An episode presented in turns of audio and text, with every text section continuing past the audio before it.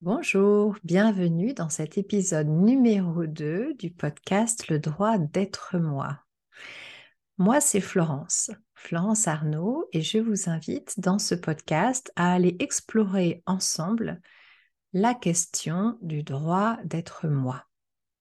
Nous avons vu dans l'épisode 1 de ce podcast, Le droit d'être moi, que notre moi, notre ego, nous permet de nous définir, de nous identifier, de dessiner nos propres contours et que nous faisons ce travail de définition en nous comparant, en nous différenciant de l'autre, des autres. Nous avons vu que moi se dessine par rapport à autre que moi, en comparaison, en distinction, et je vous avais avoué que moi j'aime mon moi, car j'aime le fait de me dessiner, de m'identifier et j'aime le faire en lien avec l'autre pour mieux me relier à l'autre. Alors faut-il s'en tenir là avec ce moi?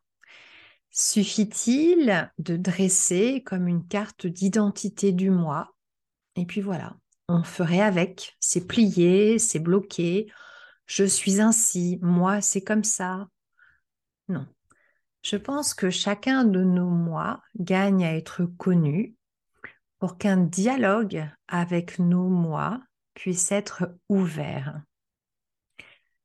Alors pourquoi mon moi gagne-t-il à être connu? C'est l'objet de cet épisode numéro 2. Tout d'abord, mon moi gagne à être connu, à mon sens, car en connectant à mon moi, à mon ego, en allant le rencontrer, en allant me rencontrer dans toutes mes particularités, mes ombres et mes lumières, ce que j'aime et ce que je n'aime pas, mes croyances, mes certitudes, mes doutes, alors je vais apprendre à discerner ce qui résonne juste en moi, ce avec quoi je me sens aligné, en phase, et je vais discerner cela de ce qui ne sonne pas juste, de ce avec quoi je ne me sens pas aligné, je ne me sens pas en phase. Je trouve que ça ne me ressemble pas. Grâce à cela, je vais pouvoir ensuite focaliser mon énergie intentionnellement à créer ce qui sonne juste en moi. Et à mon avis, tout le monde en bénéficiera parce que pour moi, c'est beaucoup plus agréable de créer d'avancer dans le monde, de contribuer en sentant que ça sonne juste avec moi. Cette harmonie va me nourrir et va aussi me donner de l'énergie. Et puis en nourrissant l'harmonie en moi, je la nourris en fait naturellement hors de moi. Je vais la favoriser à l'extérieur de moi. Bon, ça ne veut pas dire que ce sera toujours simple pour toutes sortes de raisons, je peux avoir beaucoup de mal à mobiliser mon énergie. Je peux avoir du mal à créer avec fluidité, même si c'est profondément ce qui me convient, profondément ce qui me ressemble dans ce que j'ai discerné de moi. C'est vrai que des interdits, des conditionnements, des traumatismes, toutes sortes de blessures, de blocages peuvent se mettre en travers de ma route, que ce soit en pensée, en croyance, en émotion, en ressenti, en maladie, etc. Et là aussi, mon moi mérite d'être connu, parce que grâce au discernement que j'acquiers en allant vraiment me rencontrer tel que moi je me définis, tel que je me désigne, je vais pouvoir assez finement identifier ce qui me va, que je peux favoriser, de ce qui ne me va pas, sur lequel je peux travailler, que je peux libérer. Et donc, je vais pouvoir aller dans deux directions à la fois et non être surtout piloté par ce qui me bloque ou alors aller surtout en force en quelque sorte vers ce qui va euh, me sembler être fluide. Grâce au discernement, je peux à la fois nourrir ce qui me convient, que le discernement par la connaissance de moi m'a permis d'identifier, et en même temps m'accompagner à lever les interdits, déconstruire mes conditionnements, libérer mes blocages énergétiques, etc., etc. En somme, mon moi gagne à être connu car par la connaissance de mon moi, je vais pouvoir poursuivre sur un chemin en phase avec ce qui me convient et en même temps prendre soin de tous ces chemins de traverse qui ne sont pas en phase, mais que j'ai du mal à ne pas vouloir emprunter ou, dans lesquels j'ai du mal à ne pas aller me perdre. Je vais pouvoir dessiner la route dont j'ai envie en conscience, en connaissance de moi. Par ailleurs, mon discernement, celui que j'acquiers grâce à ce moi que j'apprends à connaître, mon discernement est aussi précieux parce que discerner, ce n'est pas juger. Juger, c'est avoir une opinion. Penser que ça, c'est bien, ça, c'est pas bien, ça, c'est bon, ça, c'est mauvais, ça, c'est juste, ça, c'est injuste, etc. Alors que quand on utilise son discernement, on n'attribue pas de valeur à ce que l'on estime être OK pour soi ou pas OK pour soi. Grâce au discernement, on prend en considération fondamentalement ce qui est en phase avec soi, ce qui va nourrir notre énergie, ce qui est aligné avec son moi, ce qui est cohérent, agréable.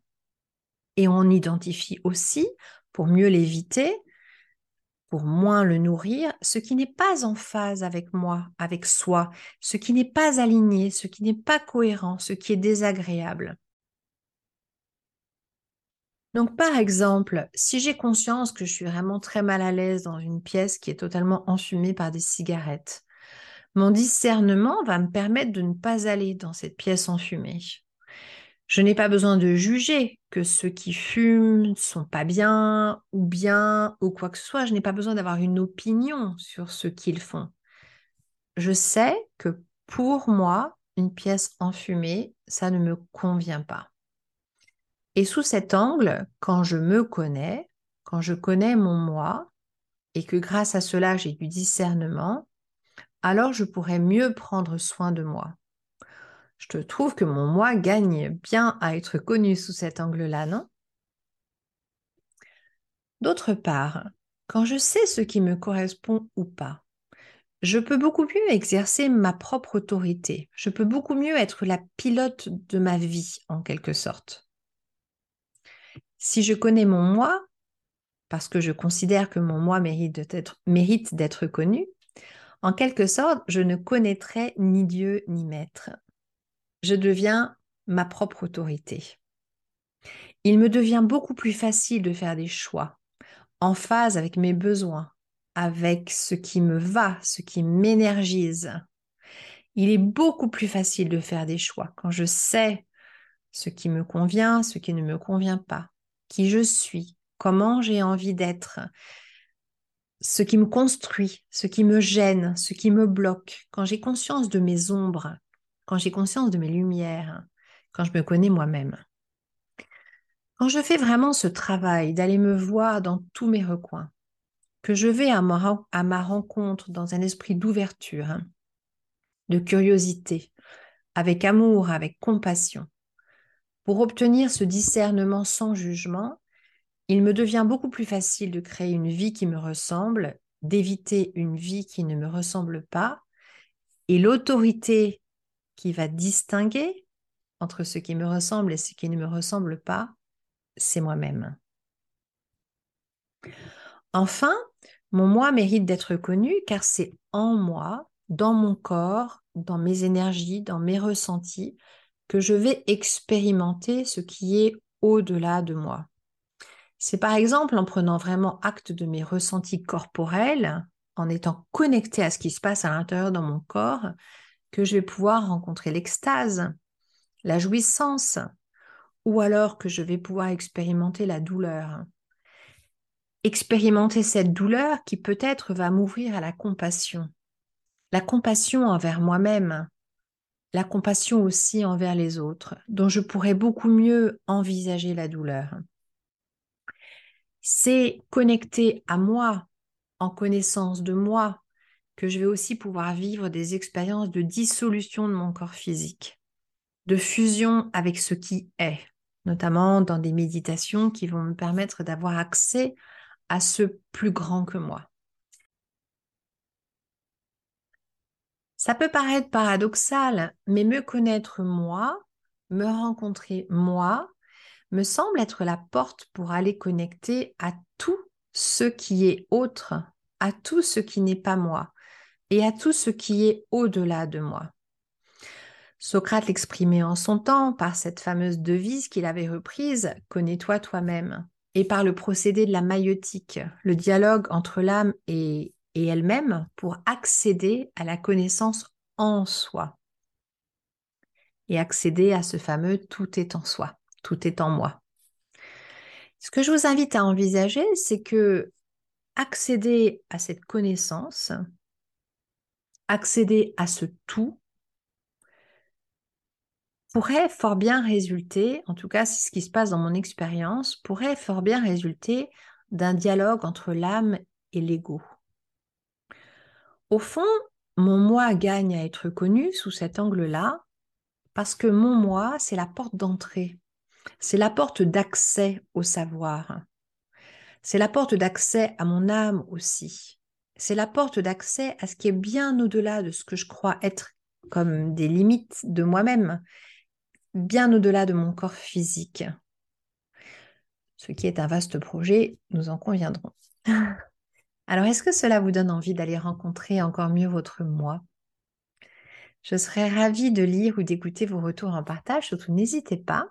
Vous pouvez me contacter par mail florence.ledroitd'être-moi.com, par Instagram, le droit d'être moi, sur mon blog, le droit d'être moi, et n'hésitez pas également à choisir un créneau dans mon calendrier en ligne, disponible sur mon site ou sur mes réseaux sociaux, pour venir échanger avec moi, et notamment, pourquoi pas, sur ce que nous pourrions co-créer ensemble au service d'une meilleure connaissance de votre moi à vous. Je vous dis à bientôt. Merci pour votre écoute.